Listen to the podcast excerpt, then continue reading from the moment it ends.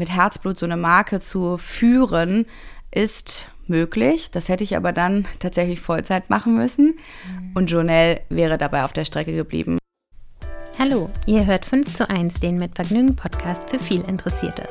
Ich bin Stefanie Hielscher und ich beschäftige mich hier jeden Monat mit einem neuen Thema. Bislang ging es zum Beispiel um Gesundheit oder das Weltall. Dazu kommen dann immer fünf Folgen, die aus verschiedenen Blickwinkeln auf das Thema schauen. In diesem Monat geht es um Frauen, die eine Personal Brand um sich herum aufgebaut haben, eine Marke, in deren Zentrum sie stehen. Ich treffe Sandra Ebert von Black Palms Label, Sue Gears von Sosu, Miriam Jax von Jack's Beauty Line, Sissy von Hardenberg von The Sis Bliss und heute Jessie Weiß. Jessie ist Bloggerin der ersten Stunde. Mit Le Matz gründete sie einen der ersten Modeblogs in Deutschland. Heute betreibt sie den Modeblog Journal. Dort schreibt sie über ihr Leben, ihre Leidenschaft für Mode und Interior, Familie, Finanzen und was auch immer sie gerade beschäftigt. Ihr eigenes Modelabel Jour liegt gerade auf Eis. Von Jessie designte und kuratierte Mode kann man aber trotzdem noch kaufen. Sie kooperiert mit Marken wie 10K und Kauf dich glücklich. Warum sie das eigene Modebaby aufgab und wie Kooperationen funktionieren, das erzählt sie bei 5 zu 1. Der Sponsor dieser Episode ist Clark, dazu später noch mehr. Jetzt erstmal viel Spaß mit Jessie von Journal. Jessie, schön, dass du da bist. Ja, ganz vielen Dank für die schöne Einladung.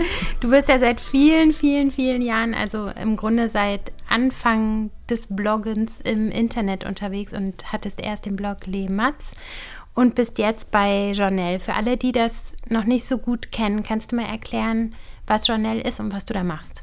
Ja, also ich habe vor 14 Jahren genau begonnen äh, zu Modebloggen. Waren damals äh, quasi mit die ersten in Deutschland und haben das Genre so mit ja, mit ins Rollen gebracht. Die quasi die Influencer der allerersten Generation mit redaktionellem Background. Und mein Job heute ist eigentlich nichts anderes als ein klassischer Chefredaktionsposten. Ich habe mein eigenes Online-Magazin gegründet, Journal, mit ein paar Angestellten hier in Berlin.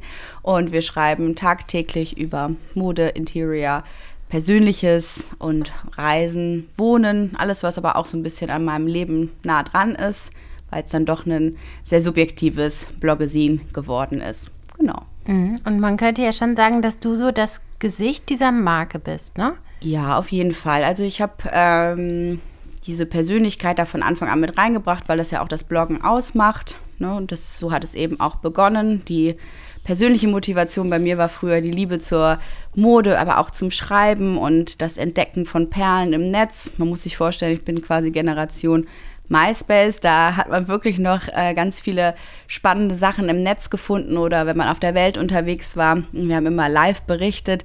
Heute haben wir natürlich ganz andere Zugänge. Das heißt, es wird immer schwieriger, ähm, da wirklich besondere und bewegende Themen rauszusuchen. Und deswegen habe ich das immer sehr nah an meinem Leben orientiert. Das heißt, meine Leserinnen wissen natürlich auch viel über mich und mein Leben und erkennen halt viel aus meinem Leben von Hochzeit über Kinder bis hin zu allem, was irgendwie so dazugehört hat. Und ich bin auf jeden Fall das Gesicht des Ganzen, aber wir haben ein redaktionelles Team dahinter. Wir haben auch Inhalte, die ähm, überhaupt nichts mit meiner Person zu tun haben, aber mit meinen Interessensgebieten. Okay, alles klar. Und ähm, würde Journal auch irgendwie mal funktionieren, wenn du nicht so sehr das Gesicht wärst? Oder ist das vielleicht auch mal ein unternehmerisches Ziel von dir, das so ein bisschen unabhängig von dir auch ähm, auf eigene Füße zu stellen? Das war mal eines meiner Ziele und ja. zwar ungefähr zu dem Zeitpunkt äh, um die Geburt meines ersten Sohnes herum, mhm. weil mir klar war, ich kann nicht 100 Prozent weiterarbeiten. Ich würde gerne mein Team noch mehr in den Vordergrund stellen und habe das auch zu dem Zeitpunkt, waren wir fast zehn Leute, und die Koordination, die Verwaltung der ganzen Mitarbeiterinnen und Redakteurinnen war sehr aufwendig. Ich konnte mich meinem eigentlichen Job und Beruf gar nicht mehr widmen. Und das hat einige ja, Probleme mit sich gebracht und halt auch viel in Analysen gezeigt, dass die persönlichen Geschichten oder das, was ich eben selber mache, immer noch das ist, was am meisten geklickt wird. Und der versucht es auch auf eine größere Gruppe zu ziehen, hat tatsächlich nicht so gut funktioniert. Und das hat ein bisschen gedauert. Ich habe bestimmt zwei Jahre lang haben wir an dieser Idee weitergearbeitet und ich dachte auch immer, dass es natürlich toll ist, so ein großes Team zu haben. Das mhm. wirkt natürlich ganz anders. Ähm, und musste mir irgendwann eingestehen, dass das nicht nur ein wahnsinniger Verwaltungsapparat ist und Kostenapparat, sondern eben auch gar nicht so effizient, wie ich geglaubt hatte, da die meisten Kooperationen oder Partnerschaften dann doch wieder an meiner Person eben hängen geblieben sind. Mhm, okay, und das ist auch jetzt nichts, was du nach ein paar Jahren sozusagen nochmal versuchen wollen würdest, sondern das hast du quasi in allen Facetten durchgespielt. Es hat nicht funktioniert und jetzt bleibt es einfach so, wie es ist, was ja auch toll ist. Also ja, also ich ähm, habe so ein bisschen für mich selber überlegt, wie definiere ich eigentlich Erfolg und das mhm. habe ich eher daran gemessen, nicht was andere Leute denken, was es ist, sondern wie ich mich mit den Dingen fühle und ich habe das eher an, äh, ja, auch Zufriedenheit festgemacht. Also nicht nur, dass ich mit dem, was ich liebe, Geld verdienen kann, sondern eben auch das mit Herzblut mache. Und das ist ab und an verloren gegangen in diesem ja, Verwaltungsapparat. Und deswegen war Erfolg für mich, dass ich von dem leben kann weiterhin und zufrieden damit bin. Und das ist nicht das große Team oder das vermeintlich, die vermeintliche Stahlkraft, die das ausstrahlt. Und das war ein riesen ja, Prozess, der mich jetzt im Nachhinein noch glücklicher macht. Das heißt, wir haben zum Beispiel gerade wieder zwei neue Mitarbeiterinnen eingestellt und ich denke eher so, oh Gott, das ist mir schon fast wieder zu viel. Wir sind dann jetzt wieder fünf Leute. Äh, ich möchte eher das Ganze klein und fein und schön halten. Und das ist für mich meine Definition von Erfolg. Mhm. Und kannst du dann nicht vielleicht einfach jemanden einstellen, der das managt und du kannst dich auf deine Kernkompetenz und auf deine Kerninteressen konzentrieren? Das haben wir genau so. Also ich habe schon mhm. seit über ähm, ja, drei Jahren, vier Jahren eine Managerin, die alles für mich koordiniert, die unsere ganzen Kooperationen macht, die Gehaltsverhandlungen und ähm, ich quasi diesen Teil meiner Arbeit, den ich früher immer mitgemacht habe, also sprich auch äh, die ganzen Verhandlungen zu führen oder das Budget monetäre zu klären, das mache ich zum Beispiel gar nicht mehr. Das mhm. ist eine Riesenerleichterung. Ich habe auch die Buchhaltung inzwischen komplett abgegeben. Ich habe die früher immer noch sehr, selber gemacht. Mhm. Also ich habe mich schon getraut, Dinge abzugeben, mhm. die mir jetzt einfach nicht so leicht fielen oder leicht von der Hand gingen, sondern eben nur Zeitfresser waren. Und ähm, jetzt eben auch wieder Assistentinnen für die Redaktion, die vor allen Dingen äh, vorbereiten, im, im Hintergrund viel ähm, abarbeiten, was wir so zu machen haben und die das Ganze dann unterstützen. Also das funktioniert eigentlich im Moment richtig gut. Super. Ähm, ich würde heute gerne mit dir über Personal Brands sprechen, also über deine eigene. Hm. 2015 hast du Jour gegründet. Ähm, was gab dir denn damals den Anstoß, ein eigenes Label zu gründen? Was hat dir Lust darauf gemacht? Ganz unterschiedliche Aspekte, weil diese Freiheit, Sachen auszuprobieren, die hat man nicht in jedem Job. Und die wurde mir schon sehr früh in die Wiege gelegt. Und ich konnte von TV-Moderation über Workshops bis hin eben zum Fotografieren, Schreiben, kreativ sein, eigentlich alles ausprobieren. Wir haben äh, Pop-up-Shops gemacht und das Thema selber Mode kreieren. Ähm, unser Ansatz war mit Jour immer Contemporary Basics, aber in bestmöglicher Qualität, die aber eben auch bezahlbar sind. Ähm, da haben wir einfach eine Lücke gesehen damals und ein eigenes Produkt dann tatsächlich auch physisch in den Händen zu halten, ist gerade, wenn man so online-affin ist wie ich, die alles online macht, ähm, tatsächlich nochmal ein ganz anderes Gefühl. Und es war einfach eine riesen Herausforderung und hat mich total gereizt. Und ich gehe mal nach so einem Bauchgefühl, was möchte ich gerne noch ausprobieren, was möchte ich gerne noch vielleicht erreichen oder mal testen für mich, ob das vielleicht auch langfristig eine Möglichkeit sein könnte zu dem redaktionellen journalistischen Teil. Und so ist dann Jour entstanden, weil aber auch meine Geschäftspartnerin Pia auf mich zugekommen ist, die die gesamte Produktion übernommen hat und da ihr gesamtes Know-how lag, das ich gar nicht äh, hatte. Ähm, ist auf mich zugekommen und hat mich gefragt, ob ich darauf Bock hätte. Und ich war tatsächlich total Feuer und Flamme und dachte, das ist das, was mir jetzt gerade noch so ein bisschen als Herausforderung fehlt. Und wir haben es aber nicht als Business Business gegründet, sondern es war immer klar, Journal ist mein Haupt meine Haupteinnahmequelle und auch mein Hauptjob. Aber lass es uns doch mal nebenbei machen, ausprobieren und ein bisschen testen. Mhm.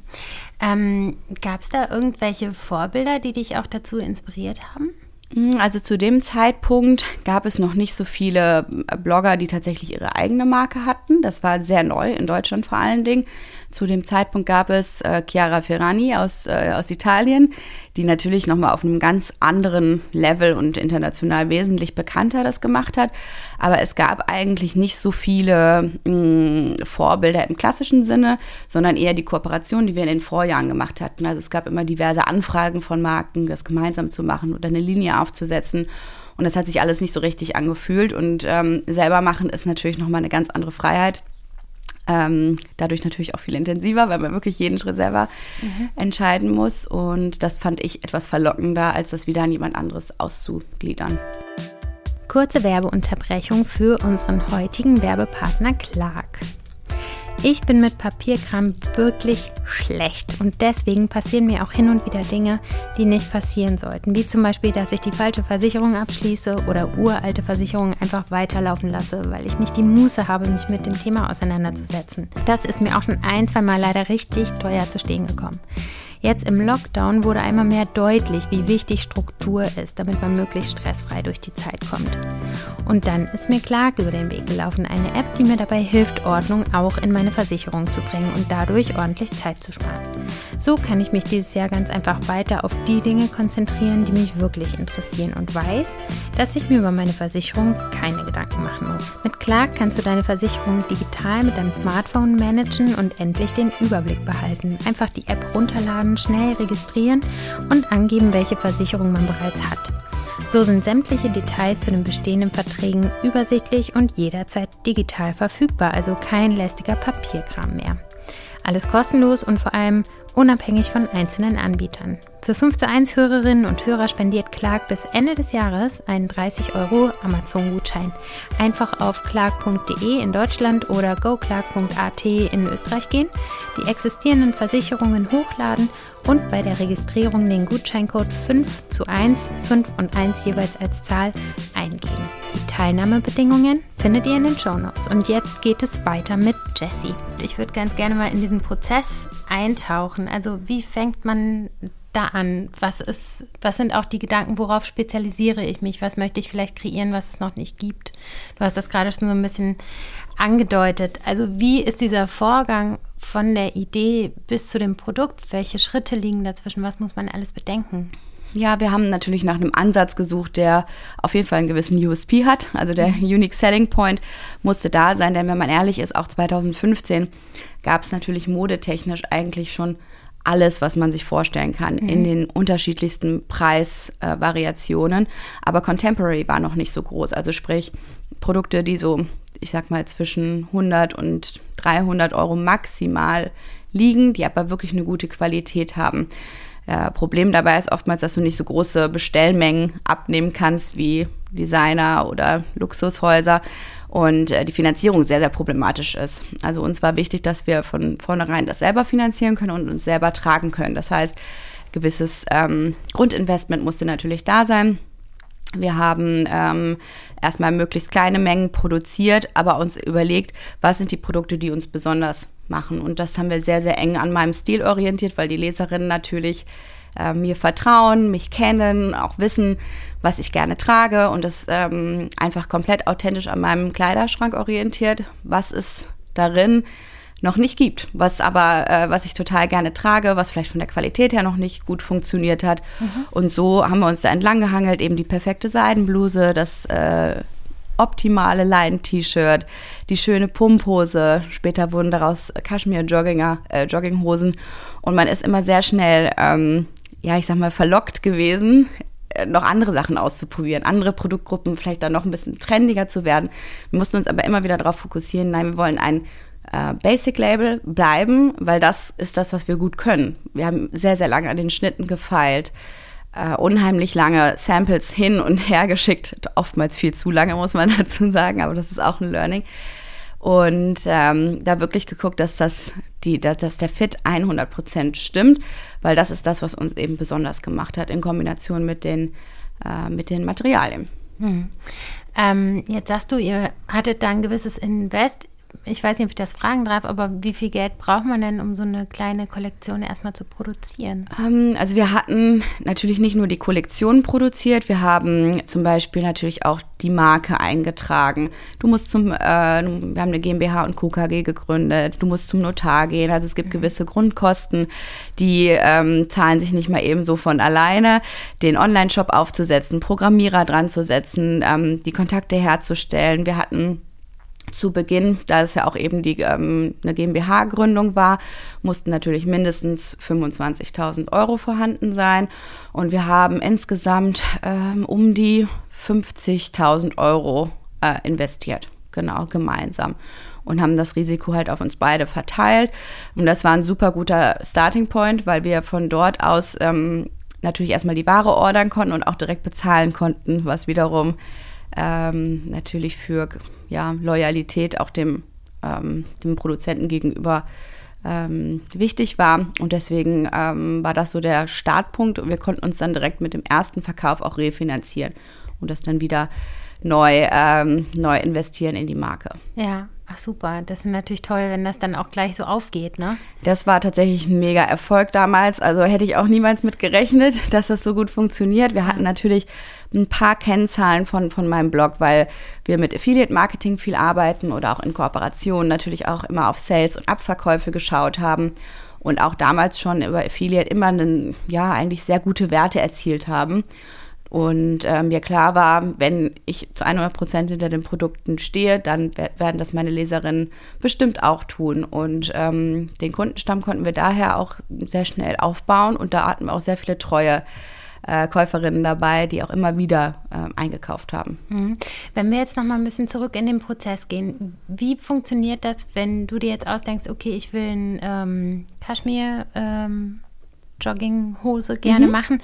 Ähm, bringst du dann deine Ideen ein und die Pia hat das Design gemacht oder wie ist der Prozess sozusagen? Mhm, mhm. also wir, ich bin keine Modedesignerin und mhm. Pia ist es auch nicht. Wir haben uns eine äh, Modezeichnerin, eine Designerin gesucht, die für uns die technischen Zeichnungen gemacht hat, mhm. anhand unserer ja, und anhand unserer Beispiele. Also da ging sehr, sehr viel Recherche bei rein, ähm, haben verschiedene Schnitte rausgesucht und dann immer wieder wirklich mit dem, ja, mit dem Maßband an den Produkten gestanden und geschaut, wie wir die Maße eben gerne hätten und das uns vorstellen. Das wird dann gezeichnet, geht an die ähm, Produktion und die erstellen daraufhin ein Sample. Es gibt vorher aber auch Stoffproben, das heißt, man kann schon mal auswählen, in welche Richtung das gehen soll.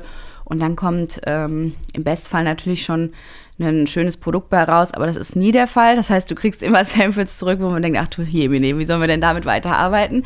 Und ähm, das geht dann eben so lange hin und her, bis du zufrieden bist mit Schnitt und Qualität. Und wie lange dauert das? Also bei uns hat es viel zu lange gedauert. Ähm, wir waren teilweise an einem Teil so ein halbes, dreiviertel Jahr mit dran, wow. weil es immer hin und her ging. Mhm. Das ging später natürlich ein bisschen schneller, vor allen Dingen, wenn wir nur noch Farben angepasst haben oder nur noch Kleinigkeiten verändert haben. Aber mhm. so die Grund Schnitte, die haben sehr, sehr lange gedauert. Mhm. Und wie findet man dann so einen Produzenten? Das ist genau die Frage, die ich mir vorher auch gestellt hatte. Mhm. Und darauf keine Antwort wusste, weil es natürlich nicht mein ähm, Gebiet war. Und das ist eben genau Pias Expertisenfeld gewesen, die vorher auch in der Produktion für diverse Modelabels gearbeitet hat und sich einfach schon Kontakte aufgebaut hatte. Und die hatte einen sehr zuverlässigen und tollen Kontakt in der Nähe von Shanghai mit einer ja, einer Agentur, wo wir dann im Sampling Room quasi geschneidert wurden. Also es ging gar nicht erst in eine große Produktion oder in, große, äh, in so einen großen Laden, sondern wurde in diesen kleinen Stückzahlen, die wir geordert haben, vor Ort produziert. Und das war tatsächlich ein persönlicher Kontakt von ihr. Mhm. Ja, und sie hat das dann zweimal im Jahr auch dort drüben abgenommen, sich alles angeguckt, Arbeitsbedingungen etc. gecheckt. Und äh, das war eben dann das, was sie mit reingebracht hat. Mhm. Ähm, worauf achtet man denn bei der Auswahl? Also du hast gerade die Arbeitsbedingungen ähm, angesprochen. Nachhaltigkeit ist ja auch ein großes Thema. Ähm, genau. Was für Kriterien hattet ihr, bevor ihr euch festgelegt habt? Mm, also vor allen Dingen natürlich ihr Wissen auf dem Gebiet, die mhm. Erfahrung, die sie auch mit der Produktion gemacht hat. Da erkennt man relativ schnell, wo sich die Spreu vom Weizen trennt und ob das äh, nicht nur ein zuverlässiger Partner ist, sondern eben auch, dass die Arbeitsbedingungen stimmen und dass die Preise stimmen. Also ähm, natürlich keine Ramschware und ähm, aber auch trotzdem Preise wiederum, die fair waren. Dann werden solche Sachen ja auch entweder verschifft oder mit dem Flugzeug ähm, eingeflogen und da achtet man natürlich ganz klar auch auf die Kosten, aber vor allen Dingen auf die Aus Fertigung. Also wie werden äh, die Produkte wirklich auch im Sampling schon gemacht? Ähm, wie sehen die wirklich aus? Wie wird das verarbeitet? Ähm, das war für uns super wichtig. Und wir haben ja jetzt die letzten zwei, drei Jahre eigentlich gar nichts mehr gemacht und uns jetzt ja auch vor kurzem dazu entschieden, gar nicht weiterzumachen.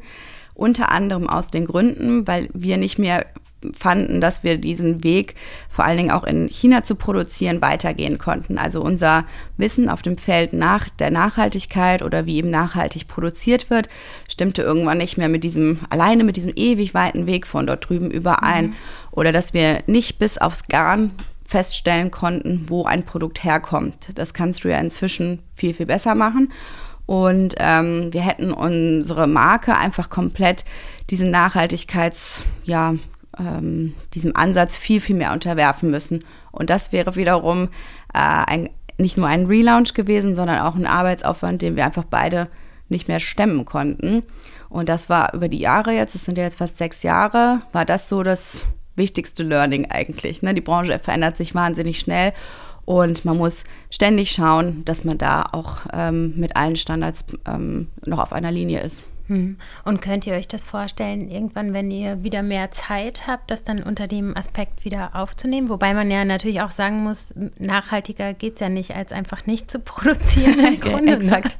So, deswegen ähm, kann ich mir vorstellen, dass man im Grunde ja auch, also wenn, dann will man total PC sein oder man will das Kleidungsstück ja auch so, also dem irgendeinem Wert geben, ähm, den es quasi auf dem Markt noch nicht gibt. Genau. So.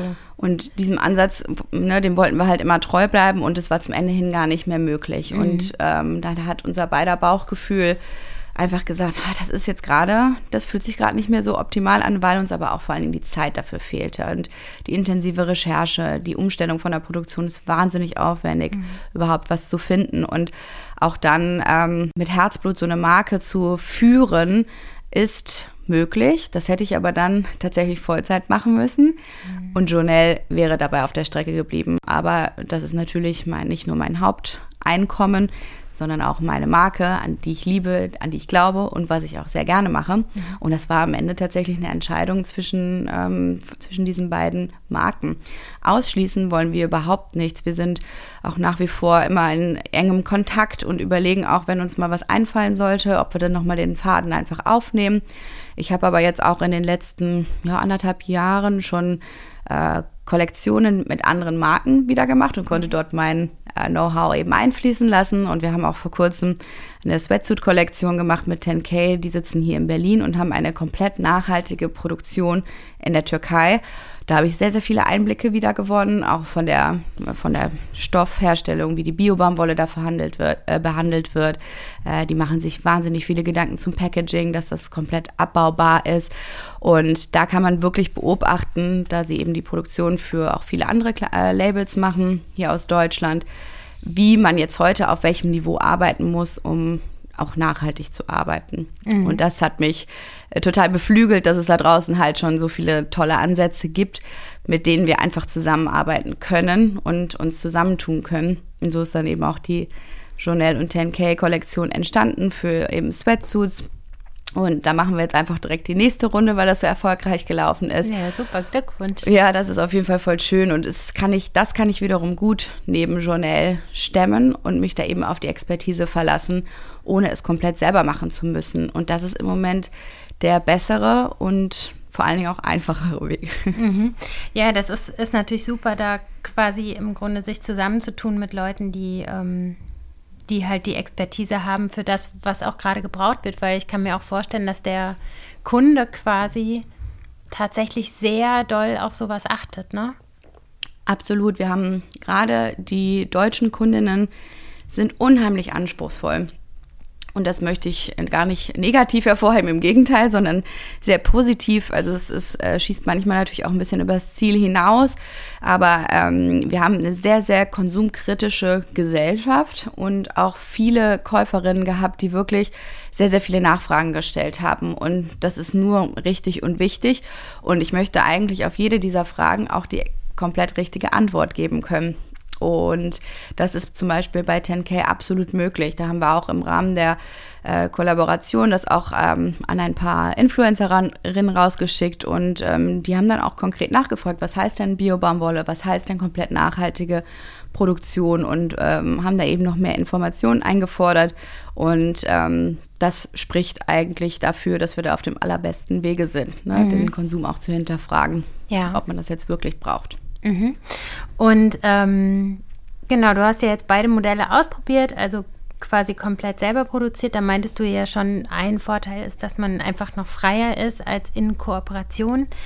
Ähm, aber ähm, ja, wobei das stimmt gar nicht so richtig. Das merkt man dann in einem Prozess, wenn man anfängt. Natürlich ist man nicht an Stückzahlen gebunden oder an äh, Verkaufszielen, die dann eine andere Marke wiederum mit reinbringt. Aber man stößt trotz alledem auch bei der eigenen Marke an sehr viele Grenzen. Und wir mussten auch dort immer wieder ähm, Einschränkungen machen oder auch Kompromisse finden, ne? weil du bekommst zu einem gewissen Preis eben nun mal nur die und die Qualität und ähm, kannst dann auch nur gewisse Stückzahlen machen. Du kannst äh, manchmal schnitttechnisch von dem, was sich wirklich gut verkauft und dem, was man gerne machen würde, nicht zu weit entfernen. Und das sind alles Learnings gewesen, dass du, egal was du machst, auch wenn es frei ist, doch immer Kompromisse machen musst. Und mit dem Wissen kann ich viel, viel besser leben, weil ich das einmal selber ausprobiert habe und komplett die Transparenz durch die, ja, durch diese direkte Vorortarbeit quasi habe und kann jetzt dadurch mein Wissen auch viel besser einbringen mit den Marken, mit denen ich jetzt zusammenarbeite und verstehen, was eigentlich so ein Produktionsprozess eigentlich bedeutet. Mhm. Du musst dann ja nicht mehr alles machen. Was ist dann deine Rolle in so einer Kooperation, außer dass du natürlich dann das Gesicht bist? Ich mache die ganze kreative Direktion und entwickle die Produkte komplett mit. Also sowohl ah. die Schnitte und mhm. Stoffe und Farben, die äh, entscheide ich dann komplett. Ich habe gerade zum Beispiel wieder die äh, letzte WhatsApp bekommen. Jetzt sind unsere ähm, sind so Stoffpatches angekommen mit den Farben, die wir ausgesucht hatten. Die äh, guckt man sich jetzt im Tageslicht an, ob sie so rausgekommen sind, wie wir es uns vorstellen. Und mhm. dann werden die erst in Auftrag gegeben, wirklich zu produzieren. Auch das ist dann natürlich eine etwas schwerwiegendere Entscheidung, wenn du sagst, wir entscheiden uns jetzt für diesen Ton, dann wird davon erstmal ganz, ganz viel Ware und Metaware erstellt und dann gibt es halt auch keinen Zurück mehr. Ne? Also wenn mir dann doch die Farbe nicht mehr gefällt, mhm. später, dann habe ich einfach Pech gehabt. Ne? Du musst dir halt tatsächlich von so einem Mini-Swatch ähm, musst du dir die angucken und feststellen, ist die gut oder ist die nicht gut. Also es mhm. ist schon nicht so, nicht so einfach, aber ähm, meine Rolle ist da wirklich tatsächlich ganz, ganz eng bei dem Design-Team dran und die übernehmen aber dann eben die gesamte Produktion vor Ort, die Ordermengen, die äh, ganze Logistik, die dahinter steckt und ähm, dann gemeinsam entwickeln wir die äh, Zeitpläne und dann natürlich auch entsprechende Marketingmaßnahmen, Release-Dates und alles, was so dazugehört. Ne? Also das, die Vermarktung liegt dann natürlich größtenteils auf meiner Seite am Ende. Mhm, okay, und ähm, wie ist das dann? Gehst du damit auch in finanzielles Risiko oder bist du quasi nur am Gewinn mit beteiligt? Ja, gute Frage. Das ist unterschiedlich, wie man es eben verhandelt. Mhm. Und äh, zum Beispiel mit 10K ist es so, dass äh, wir ohne Risiko reingehen können, weil ähm, die mit der Produktion so eng verbandelt sind und die die Abnahmemengen so gut ähm, ja, optimiert haben, dass es tatsächlich möglich ist, ohne im Vorfeld rein zu investieren. Und wir gehen jetzt auch schon mit einem tollen Erfolg daraus, weil die letzte Kollaboration wurde zu 91 Prozent abverkauft, wow. ohne Sale. Und das ist natürlich äh, Wahnsinn ähm, und ein richtig tolles Ergebnis. Das heißt, wir sind da eigentlich recht positiv und optimistisch und mir wird auch immer wieder gezeigt, man muss einfach sehr gut auf sein Bauchgefühl hören können mhm. und ähm, jetzt auch nicht übers Ziel hinausschießen. Wir brauchen jetzt nicht fünf verschiedene Farben. Lass uns zwei tolle Farben nehmen, die wir richtig, richtig gut finden und dann ähm, bauen wir den Rest drumherum. Mhm. Und habt ihr jetzt äh, in der zweiten Kooperation, ging es dann im Grunde nur noch um die Farben oder habt ihr auch noch neue Teile oder Schnitte verändert oder? Alles verändert. Also es gibt jetzt auch dann nicht nur unsere Sweatpants und ähm, Sweater, sondern die Schnitte verändern sich auch noch mal ein bisschen von den Oberteilen und es gibt kurze Hosen, mhm. also ähm, kurze Sweatpants ähm, in Kombination mit den Sweatern. Da haben wir nochmal die ähm, Schnitte verändert. Jetzt wird es ein bisschen mehr so College 90s Style, ein bisschen mehr Oversized, vielleicht auch meinem Babybauch geschuldet, ja. dass ich da ein bisschen mehr Platz brauche gerade.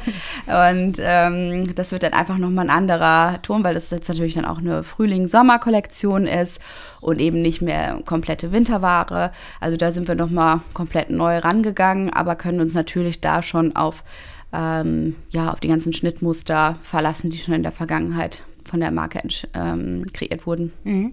Und nochmal zum Verständnis, wie lange dauert dann dieser Prozess? Also ich glaube, du hast so vor drei, vier Wochen da wieder mit angefangen, an der Ja, also konkret haben wir da schon ja seit zwei Monaten im Prinzip uns überlegt, wie wir weitermachen. Jetzt haben wir die Stoffpatches vor zwei Wochen ähm, angefordert in den Farben. Die sind mhm. jetzt angekommen. Mhm. Je schneller wir uns dafür entscheiden, desto schneller können wir einen Auftrag geben. Dann mhm. können wir die ersten Samples ordern. Also es braucht mindestens drei Monate, würde ich sagen. Aber äh, mit dem Learning vom letzten Mal können wir das jetzt ein bisschen beschleunigen. Okay. Und du hast ja auch so eine tolle Kooperation mit Kauf dich glücklich gehabt. Kannst du dazu noch mal ein bisschen was erzählen, wie es dazu gekommen ist? Ja, das war eine schöne Anfrage, die ich äh, bekommen habe im vorigen Jahr, nee, schon vor zwei Jahren inzwischen, mhm. ähm, eine Kollektion zu machen. Und ich habe eben überlegt, was habe ich noch nicht gemacht und was würde ich aber gerne machen. Also wie kann ich auch da wieder mein Wissen erweitern. Und daraus ist eben eine Minimi-Kollektion entstanden. Ich habe zwei Söhne und es gibt immer nur Minimi-Looks für Mama und Tochter, aber irgendwie nicht für Mama und äh, Jungs. Und dementsprechend äh, habe ich gesagt, das wäre mal eine schöne Herausforderung, da Teile zu kreieren, die wirklich unisex sind, ne? die von äh, beiden ähm, Geschlechtern angezogen werden können. Und da haben wir wirklich eine sehr, sehr große Kapselkollektion entwickelt, also mit über 20 Teilen. Das mhm. war unheimlich aufwendig. Der Designprozess, wo ich auch komplett mit involviert war, haben wir bestimmt über ein halbes Jahr dran gesessen, ähm, bis überhaupt die ersten Samples quasi ankamen. Also das war schon sehr, sehr aufwendig, ähm, hat aber unheimlich viel Spaß gemacht. Es ist aber auch nochmal was anderes für Kinder zu designen und da auch wirklich die richtigen Größen und Schnitte zu entwickeln als für Erwachsene. Und da habe ich auch wieder sehr, sehr viel gelernt. Mhm, das glaube ich. Und gibt es da eine Fortsetzung? Davon gibt es im Moment keine Fortsetzung. Die Minimi-Looks haben wir jetzt erstmal bei 10K gemacht. Mhm. Und jetzt gerade ähm, nehme ich keine neuen Kollaborationen an, weil ich jetzt mein drittes Kind erwarte und dieses Jahr ein ganz klein bisschen äh, ruhiger machen möchte. Und nächstes Jahr von mir aus kann ich wieder durchstarten und wieder ein bisschen mehr machen. Mhm. Und was wäre da so dein Wunsch? Was würdest du gerne als nächste Kollaboration machen? Hm, ich bin so ein bisschen wunschlos glücklich, ehrlicherweise, momentan, weil wir jetzt so viele schöne Produktionen machen konnten in den letzten Jahren und das gerade was die Kollektion angeht, das ist ja immer nur so ein kleines Add-on zu unserem Daily Business. Das ist ja quasi nur ein Zweig von Journal und es ist gar nicht mein Hauptgeschäft. Also das ist ähm, dann zwar sehr zeitaufwendig immer, macht auch Spaß, aber ich bräuchte diese Zeit theoretisch auch, um meine Marke ähm, weiter voranzubringen, auch wenn ich das, auch wenn ich diese Seitenprojekte eigentlich immer auch als Unterstützer des Ganzen sehe. Deswegen habe ich jetzt gerade eigentlich gar nicht so konkrete Wünsche oder Pläne, wobei ich sagen muss, dass ich gerade schon wieder so ganz spontan überlege, doch nochmal so eine Newborn Collection zu machen ähm, mit Kiddo zusammen. Das ist ein Online-Shop aus Österreich, die machen ganz, ganz tolle ähm, Kindersachen, aber auch Möbel, Kindermöbel, ob man da nochmal eine kleine limitierte Edition vielleicht rausbringt. Aber die Gründerin ist selber gerade zum dritten Mal Mama geworden und wir haben beide irgendwie so ein bisschen Feuer unterm Hintern und wollen immer alles machen, aber in der Umsetzung müssen wir uns vielleicht mal so ein bisschen bremsen, gerade was auch so Themen wie Wochenbett angeht. Aber darauf hätte ich tatsächlich auch noch mal Lust. Ich kriege nämlich jetzt ein Mädchen und da dann noch mal vielleicht so kleine süße Babyklamotten oder vielleicht die eine oder andere dann doch Rüsche dran ist, ist noch mal was anderes als äh, für Jungs zu designen. Äh, das heißt da würde ich mich einfach wieder von meinem Bauchgefühl treiben lassen und gucken, wenn ich da jetzt gerade Lust habe, aber auch mich danach fühle und glaube, dass das zeitlich umsetzbar ist, dann mache ich einfach meistens, ohne groß drüber nachzudenken. Hm. Ich würde ganz gerne nochmal auf die Rolle von Instagram für, für Personal Brands und für mhm. Verkäufe mhm. zu sprechen kommen. Ähm, wie siehst du das?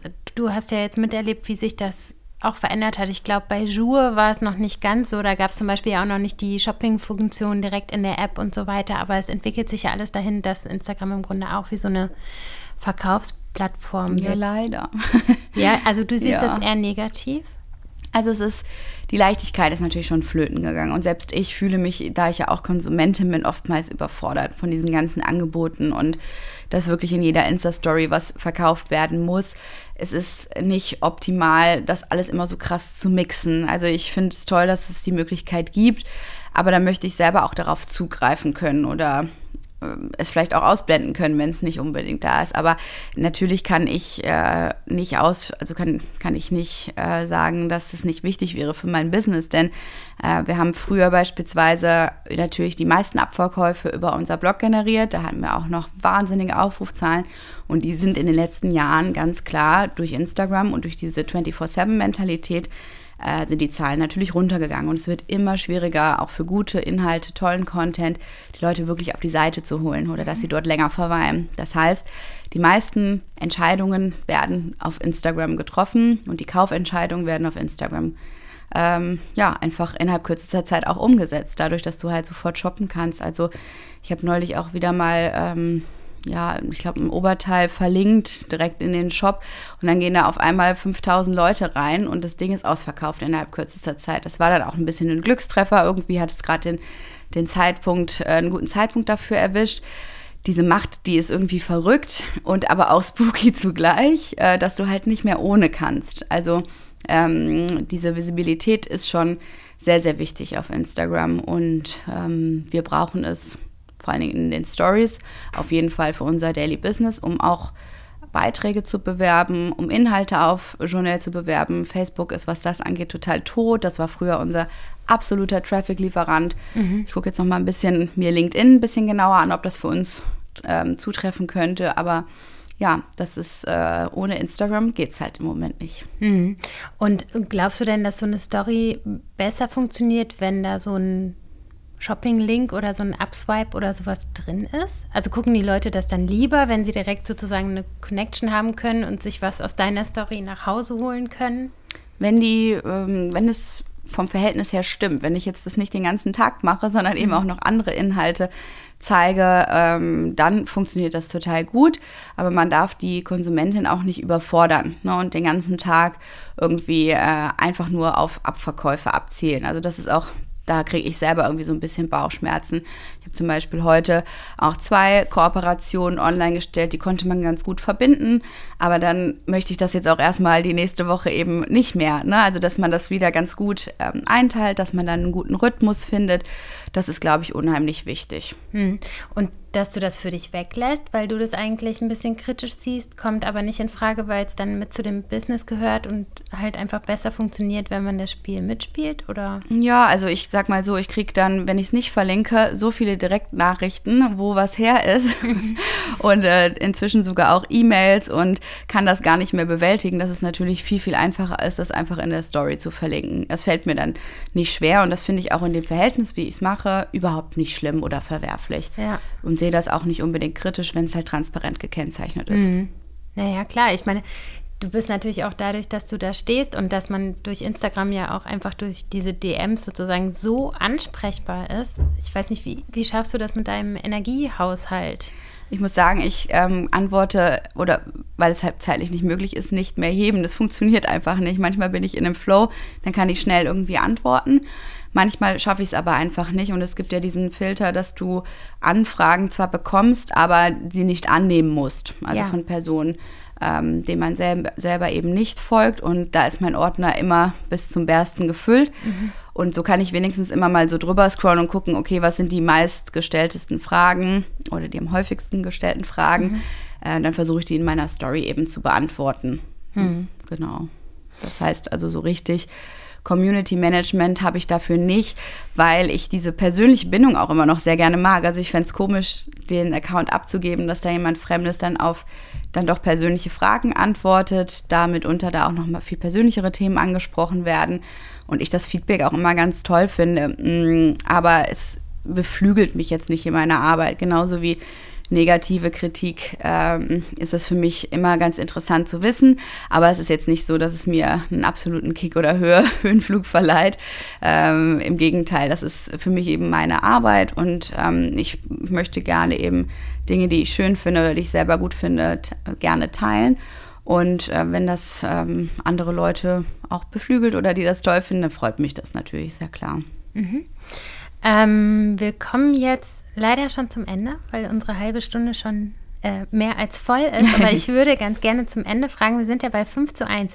Hast du fünf Tipps an, an Leute, die gerne ein eigenes Personal Brand gründen möchten, vielleicht auch eine Marke aufbauen wollen oder ein Produkt auf den Markt bringen wollen, worauf müssen die achten? Fünf Tipps. Huh. Also gar nicht so einfach. Aber an allererster Stelle sollte natürlich die Frage stehen, ähm, was ist dieses Produkt? Äh, braucht das die Menschheit da draußen? Was ist eben der Unique Selling Point?